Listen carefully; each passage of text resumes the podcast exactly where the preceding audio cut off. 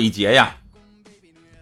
这个昨天台本我都拿着了，然后里边名字都写上了，然后我一看，我仔细看了一下，不对，我估计马奔是不是没看台本怎么写？我刚才一进来的时候，上一周已经玩过一次了，他这回又来了。这块这块夹了一个夹子，鼻子上夹了一个夹子，眉毛上夹了一个夹子。我哥是吃一百豆不嫌腥。对，真的真的，哎呀，我是觉得好拼呐，太不容易了。刚才你们给没给各位主播点点关注啊？我觉得太不容易了。如果你们没点的话，现在还有个机会，就是给我们两个点一点关注，上面爱心点一点，右下角的直播时候通知各位哥，我的麦我的在麦序上面二麦，这里边画一个勾勾，然后右键关注就可以了，右键关注，谢谢各位关注他。我觉得那个刚才马奔就不应该选择一个小帅哥对垒，明显不对。你说他要他要跟跟依林一起比，我估计他就赢了。我必须要打断你，你怎么能说是一个小帅哥？你是没看见另一个男嘉宾？咋的？长得咦还搁这？人家刚走，你这么说人家好吗？他不是已经走了吗？他不是已经走了？因为说实话，我没看着人长什么样。我刚才听精灵说，哎，姚尊好，姚尊小帅哥好，我以为应该是小帅哥吧，都没法看。我天！那算了，那我们还是一会儿看依林吧。小帅哥，你说的，我给你截个图看一眼呢。你锦瑟说了没走？不可能，我给你看一眼。哇天哪！小帅哥啊，这是啊。这个我得叫师傅。那个头发哪儿去了呢？不是我说的。突然间，第二天就头一天中午十二点跟我接档的时候，就是挺好一个人。第二天变了样，这咋的了呢？这是拍戏呀，还是情商？然后被这个剃光了头发呀？反正之前是失恋了，但是其他的我就不知道了。这一时间，大家如果想要连麦的话，可以点击我们公屏上有我们乐小猫发送的连麦小链接，然后下跳到我们的导播试麦区，设好您的麦克，就可以上来与我们语音连线了。就是这个小链接啊，就这个。后边有一个长条形的带个小房子啊，手机上显示是一个小飞机，它会把你直接传送到我们有个专门的不上锁的区域，叫导播试麦区。导播试麦区里边，哎，今天有好多在线的管理员会给大家测麦啊，都是穿着红码的。对，嗯。然后呢，进去之后你一定要打个字，你说我要连麦啊，然后呢，他们才能这个把麦给你打开。你要不说话，十秒钟就给你踢出来了啊！他们以为你走错屋了呢。一定会把你就是轻而易举的就卷出来了。好，欢迎妇科老张啊，陈哥好，好像你比我大，我没有你想象的那么老。来，我们聊起来啊，在我这个时段当中呢，大家可以聊很多内容啊，婚姻、家庭、情感、亲情、友情、爱情、恋爱、相亲、交友、生活、心理、工作、性取向的问题，很多人可能在别的老师那儿，别的老师有的老师不太愿意接待啊，在我这儿，同性恋、异性恋、双性恋、无性恋、泛性恋都可以聊啊。是不是起板不好意思问我？每次你都在重复泛性恋啥意思？你解释解释。其实我一直都了解不了这个泛性恋。大家可以百度百科，我我我给你们打出来啊。对于同性恋，我不排斥，但是我也不保持那种就是那种特别赞同的态度。嗯。所以说我这个还是能接受，但是泛性恋来讲，我就是有一点特特别迷茫。你知道啥叫泛性恋吗？我不知道啊，所以说我就。你看同性恋、异性恋，还有双性恋这些东西，无性恋，你说的我可能很都很能，就是能大概的去理解一点。那我先问你一声，七宝，性别是只有男性和女性吗？嗯，你家猛子了。还有还有别的吗？我后边那个是一条狗啊，你们就就不用忽视它存在就行了。天热，它就愿意这么趴着。除了男性和女性这种生理性性别以外，我们心理上还有其他的性别，啊，然后呢，生理上实际上也有，比如说变性人，比如说双性人，比如说跨性别人，比如说他现在是身体是男性的性器官，但是他的女性的性心理，你说他是什么人？还有还有就是男女双性器官的人，那你没见过不代表没有啊。那你说人妖，这个世界太疯狂了，哥。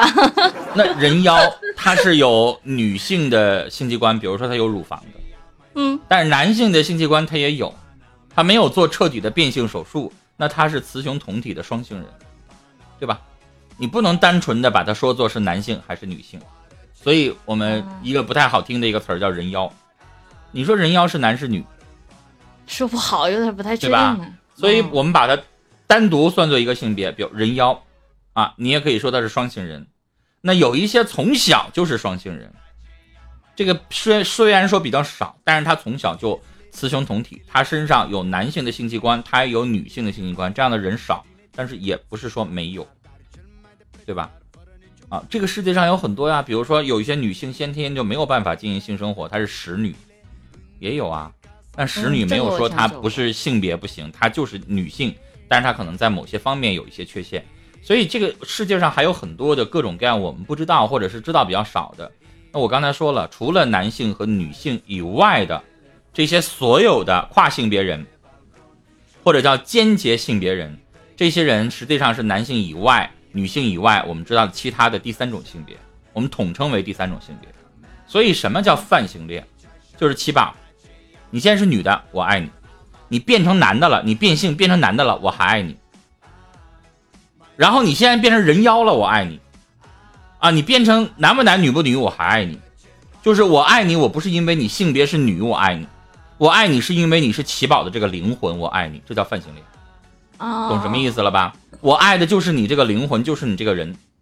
所以你一会儿变成男的，一会儿变成女的，一会儿又变成男女同体，我都爱你，这叫泛性恋。可能是跟我在我的原来的那个感官意识里面，我觉得同性恋或者是异性恋或者是双性恋，可能在我的印象里边只取决于在性方面和和他的身体的某个结构方面的这种感觉。对你忽略了现在所谓的是心理的那种那种的，对，或者是他的整个的社会身份和心理的身份，它是不一样的。嗯我们有心理性别，我们有社会性别，我们还有生理性别，这是不一样的。我刚才经常捣鼓同性恋、异性恋、双性恋，还有一个无性恋。无性恋基本上可能大家顾名思义都能明白，就是他的爱情跟性完全没有任何关关系。对，有人就经常会问我一个问题，老师，那无性恋和柏拉图式的精神恋是不是一回事呢？不是，就是可能我跟齐板儿，我喜欢他，我希望我们过柏拉图式的精神恋爱，什么意思？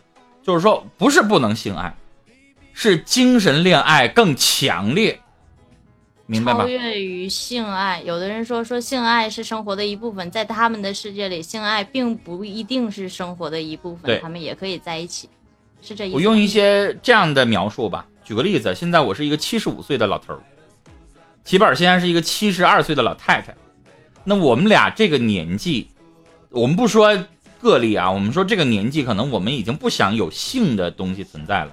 那我们这个时候想更多的柏拉图式的这个行不行？行啊，对吧？但是不是我们俩完全不能呢？也不见得，可能我们也会搂搂抱抱，明白吗？可能甚至也有可能也会亲一下，但这个难道真的只有男女两性进行那个才叫性关系吗？不是啊，性爱抚不是一种性行为吗？它从广义上来说，它也是。所以呢，真正的无性恋是连这些肢体接触完全没有，明白吗？什么都没有。所以他跟柏拉图还是不一样，柏拉图可能更注重，但他不是不可能有，他也有可能有，而无性恋是完全没有。所以就是他完全对这个没有兴趣。有一部分人认为性肮脏，有一部分人认为我就对性不感兴趣，认为我这个有了性就亵渎了，啊，这叫一部分人叫无性恋者。所以这就是我经常跟大家说的常见的性取向，还有一些不常见的，我就不捣鼓了啊，太多了。所以说，我们陈峰哥是真的听他讲完这些东西，我相信其实很多人和我一样，甚至你们可能说会比我懂得多，但是你们不一定像陈峰哥理解的这样的条条是理，有就是说他理解的特别清晰、特别透彻。所以说，陈峰哥真的就是知识广泛。这个时间你们要想连麦的话，快速的点击我们公屏上由乐小猫发送的这个连麦小链接，下跳到下面的导播试麦区，设好您的麦克就可以上来连线了。电脑用户是一个小房子，手机用户是一个小飞机，然后跳到这边的导播试麦区，这个房间里会有很多人给你试麦，只要你的麦克风清晰，表达清楚，就可以上来与我们连线了，说一说你们的问题就可以了。爱来无忧说生理限制了思想，其实有一部分人群是有这样的想法的。其实我今天不是想聊这个话题，但是聊到这儿了哈，这个人有的时候会跟着大家的这个节奏走。既然聊到这儿了，我们就往下说下去啊。呃，生理限制了想象，有一部分人或者是有一小部分人是这么思考的，尤其是有一些大家，嗯，我就不点名了啊。比如说他在他的所谓的领域呢是一个大家，他把更多的精力放在了他想要做的一些事情，他就忽略了一些人生当中的喜怒哀乐。这样的人比比皆是，尤其是哲学家，这样的人会多一点。他更想追求的是他在事业上的那种成功。所以呢，你发现有一些人，他们的感情并没有我们想象的那么好。你说我嫁给了一个大家，这个大家呢，在他的那个领域特别特别的成功，但是你说我们两个人在小情小爱方面，会像普通的情侣一样的那么的美好和浪漫吗？可能不一定。就像我们了解杨绛和钱钟书的爱情，你甚至都很少看到他们两个人有特别亲密的接触，他们更多的就是在灵魂上交流。我写一本书，你也写一本书，你在这个小说里边有一些东西，我在那个小说里边有一些东西，包括我们很喜欢的，呃，我自己个人很喜欢的社会学的大师啊，李银河老师，我们两个人一起做过一次关于，呃，婚姻到底要不要结的这么一个，在北京做了一个这样的一个节目啊，我全程那两个小时，也我对好像也在 YY 上直播嘛，然后那两个小时我跟李银河老师就有一个共同观点，因为大家都知道她的老公。是王小波，王小波去世了，然后王小波也写了很多的同性的、异性的各种各样的小说。大家知道中国第一部同性恋的电影叫《东宫西宫》，作者就是王小波，主演是谁？胡军、赵薇，还有一个我不认识的人。然后王小波去世了，去世了之后，然后李银河老师，你说他现在叫不叫出柜呢？反正他公开的跟一个女性两个人生活在一起。那你就可能会研究，你说这对夫妻是什么呢？他俩是异性恋，还是同性恋，还是什么呢？我想有的时候你把它跨越性别本身，跨越性爱本身去研究，可能我认为对于他们这样的人来说，我不需要那些情啊、爱呀、性本身，我需要的是生活当中有一个伙伴的陪伴。至于这个伙伴是异性还是同性，一点都不重要，最重要的是他在灵魂上跟我契合，生活上跟我和谐就行了。所以这样的人，你发现在他们的领域当中很成功，但是你好像没传出来说他们有孩子啦，或者说是他们的呃这个日常的那些什么亲密恩爱啊，几乎都没有。所以他们的点他不在这个东西上，这样的人也有啊。可能我们每天研究的都是。哎呀，我媳妇儿关没关心我呀？然后我们俩这个多大年纪了？然后呢，还还是否亲密恩爱呀？所以这个东西是什么呢？到了一定的年纪，比如七八，我想问你，七八，你觉得两个人结了婚，时间长了，比如说到四十岁，到中年的时候，是不是性生活还特别和谐，感情还特别甜蜜呢？不会。那你觉得会是什么样呢？我觉得过得很平淡。就像我们昨天说的，两个人可能会有小吵小小吵小闹，但是不会不会有太大的隔阂在里面。日子它就是用平淡来来来讲述的一个东西，柴米油盐酱醋茶是我们日常必须经历的东西，并不是我问你，我情我爱。你这话说的很好，但如果你跟你老公结婚了，现在你已经四十多岁了，我昨天回答了一个问题啊，一个女士。呃，她的经历，她给我写了特别漫长的，我感觉都有快上万字的一个一个问题发给我，好长。谢谢迷人心长城，谢谢。特别长的一个问题啊，大意上我给大家几句话讲，就是这个女的和她老公都是医生，但是呢，他们都在一个呃乡或者是镇一级的这种叫什么呀？我也不知道叫什么院，卫生院吧。啊，她老公做副院长，她是做普通医生。然后呢，她花光了前半生所有的积蓄，就是三十多岁嘛。花了所有的积蓄，帮她老公好不容易谋到了一个很好的一个职位，去到另外一个卫生院去当院长，然后两个人就异地了。异地完了之后，她老公马上就出轨了，啊，当地的一个女的，就是主动，然后两个人就在一起了。她就非常非常非常非常痛苦，痛苦了一段时间。她老公呢，那个感情也没有维持多长时间，因为她老公也不傻。然后呢，她老公当上这个院长呢，就是但是没有那个能力，就是被别人又挤下去了。她老公失业了。然后呢，这个女士呢，通过自己这个女的很厉害，通过自己的女努力考到了。省城的医院去当医生，然后过了两三年之后，她想办法利用自己的关系，把她老公又调到了那个省城的医院，然后她自己又开了诊所，又等等等等，然后又生了二胎，所有的这些事情都过去了，你们就算一算吧，怎么也得到中年了。到这个时候，她突然问我说：“老师，我很强，我自己本身有一个三甲医院的一个主任医师的一个工作，月收入就已经过万了，我自己又单独开了一个诊所。”啊，可以说我这这不到十年的时间，我买了两套房子。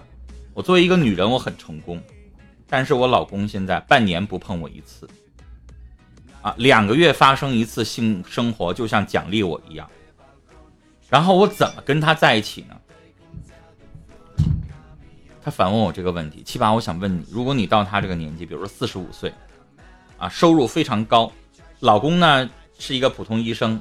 他呢自己在外边又开诊所又什么，然后呢，女人嘛，就是你不想他不说你也能明白，就是赚钱赚的很多的时候，人都会多多少少有一点膨胀。所以在她老公面前的时候，她肯定会不由自主的会表现出来一丝丝的优越感，对对吧？啊，然后呢，老公还出过轨，她挣的钱还比老公多，然后在这个时候。你觉得一个男人还可以像以前一样的那么的甜蜜恩爱吗？我觉得不会，他我觉得他这个这个男人他给我的感觉是心里边有一定的压力，因为旁边睡的这这个女人什么事情都比他强，而且他自己可能是说他回在出轨之后回到这个家庭，对这个女人也有一些愧疚之感。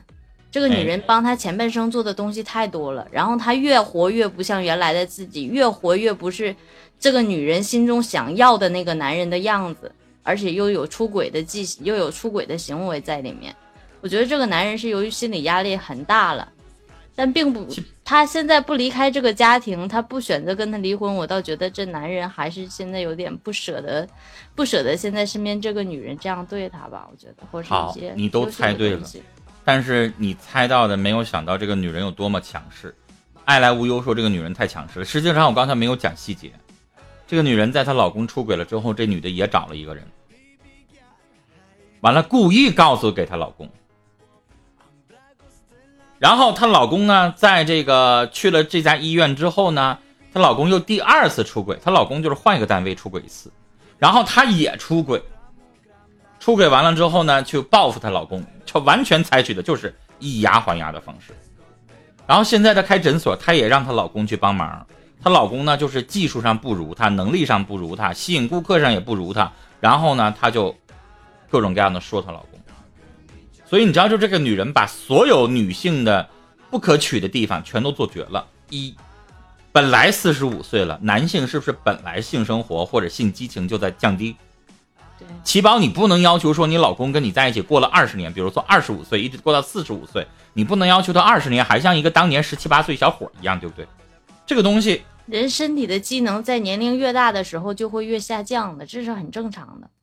对，就是四十多岁的男人，他肯定不如当年的小伙。如果说咱们正常性生活的次数大概是一周两到三次的话，那你到四十五岁这个年纪，你别说一周了，我觉得一个月有两次都算正常，是不是？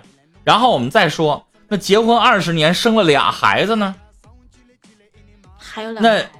你想想，那玩意儿就算是把西施娶进家门，你别说二十年，我估计十年也看够了吧，对吧？本来功能就慢慢慢慢在减退，我现在看你这一张脸，我看了二十年了，我现在有点厌倦，平淡，对吧？然后我这个时候次数更减少了，是不是很正常？是吧？正常。然后再三一个，你还那么强势，你说谁会把自己的梦中情人想象成说董明珠？你看过董明珠给男员工开大会的那个那个样子吗？我看到过。起来，好，我们公司就需要你这样的员工。你这谁会喜欢拿这样的女人去当做梦中情人去去欣赏？那不可能吗？对吧？梦中情人是啥样的？是林家呃刘这个这个林志玲啊那样跟你说话的，你会觉得啊这是我梦中情人，对吧？那董明珠这样的女人，那么强势的女人，你会把她作为女神，然后晚上做梦的时候梦见她吗？不可能，对不对？所以我觉得梦见董明珠那都是噩梦，是不是啊？那所以你说你你媳妇儿跟董明珠似的啊，可能挣钱了，一天挣我五倍的钱，然后呢，你知道吗？她还讲啊，她老公我都服她老公了，她老公在家里天天做饭，收拾屋子。照顾两个孩子，她老公非常爱她，生了二胎都是女孩，她老公天天照顾这两个孩子，比她照顾的好。然后这个女士说，结婚二十年，我从来没做过一顿饭。然后她的诉求就告诉我说，老师，我怎么做才能让我们俩恢复我们俩二十岁在一起刚刚恋爱的那个阶段呢？我第一句话就回她，你就别做梦了，不可能。根本就没有可能的事情，因为你们两个在一起二十年，经历了磨合了这些东西之后，你们又经历了所有的，所有常人不能，就是说一个女人没身上没有的一个常态，你又那样的强势，你把这个男人打压的根本不像一个男人，他每天做的还不如你家，其实他现在的感觉就是你家的一个保姆，你一句话，你这里做的不行，那里做的不行，他就得要听你的。你训他就像训儿子一样，训你家的保姆一样。其实有的时候，我觉得这样的男人，你活的还不如一个保姆，他还给你点钱。所以我说了，我很佩服你家男人，知道自己的媳妇儿先后背叛自己两次，给自己戴绿帽子戴了两次，当王八当了两次，我还要你，就这男人我都给你竖大拇指了。对啊，而且谁能做得到啊？而且他男人差吗？也是主任医师啊。差吗？不差，是不是啊？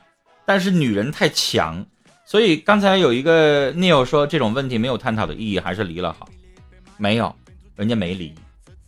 这个女士呢，我劝完了她之后，她也明白了她身上的问题。她过去觉得自己很很好啊，我又能挣钱，我又不花心，我多好一个女人啊！我都没有离，你都背叛我两次，我都没有跟你离婚啊。他一直觉得他自己身上没有什么太大问题，但是你可能一跟他提完之后，站在自己的角度上，觉得自己做的事情都是对的。他认为我那个叫以牙还牙，我在报复他，是因为他先出轨了。是你容，你可以容忍这个男人，不见得这个男人的心里能容忍得下你出轨。对呀，七宝，你说这个社会上，男人出轨算啥呀？你以后结了婚，你老公出轨，然后你跟你妈告状，你妈可能都会说：“哎呀，男的嘛，偷腥，过去了就好了。”但是你哪天说妈，我出轨了，我跟一男的上床了，你看你妈揍不揍你？七八，你不觉得吗？就是这，说实话，男人出轨和女人出轨，我是男的，我也得这么说，社会现实就这个如此，他的那个错的程度，他的不一样，对吧？男人出轨，可能你妈、你爸、你姐、你弟可能都劝，哎，姐呀，你看我姐夫也挺好的。不也按月交给你钱吗？不也对孩子挺好的吗？姐呀，你就哎呀，就就就这么过去吧。男人嘛，哈，就像成龙一一犯错了，就说我犯了全天下男人都会犯的错。你说这句话为什么会这么说呀？成龙都这么说呀。但是齐宝，你要出轨了，你妈就是说，你那么臭不要脸呢你，你是个女人吗你啊？你看你老公对你那么好，你还出轨，你要不要脸呢你？你妈都得骂你。我妈会不要我，我妈会选择跟她的女婿一起过，把我不要了。所以这个东西，的。这个东西不是我跟奇宝在这说的，是中国的封建三千年来的观念。对，这个观念就这样，我们一个人、两个人，我们改变不了，对不对？我们就是改变不了。那要说这是以爱的名义对一个人进行摧残和占有吗？其实有的时候婚姻就是这么回事儿，我们每个人及时的，我觉得那个女士也挺好的，她知道问我问我了之后，她可能会听到别人不同的声音，你知道，就那样的女人，身边的闺蜜都不会跟她说实话的。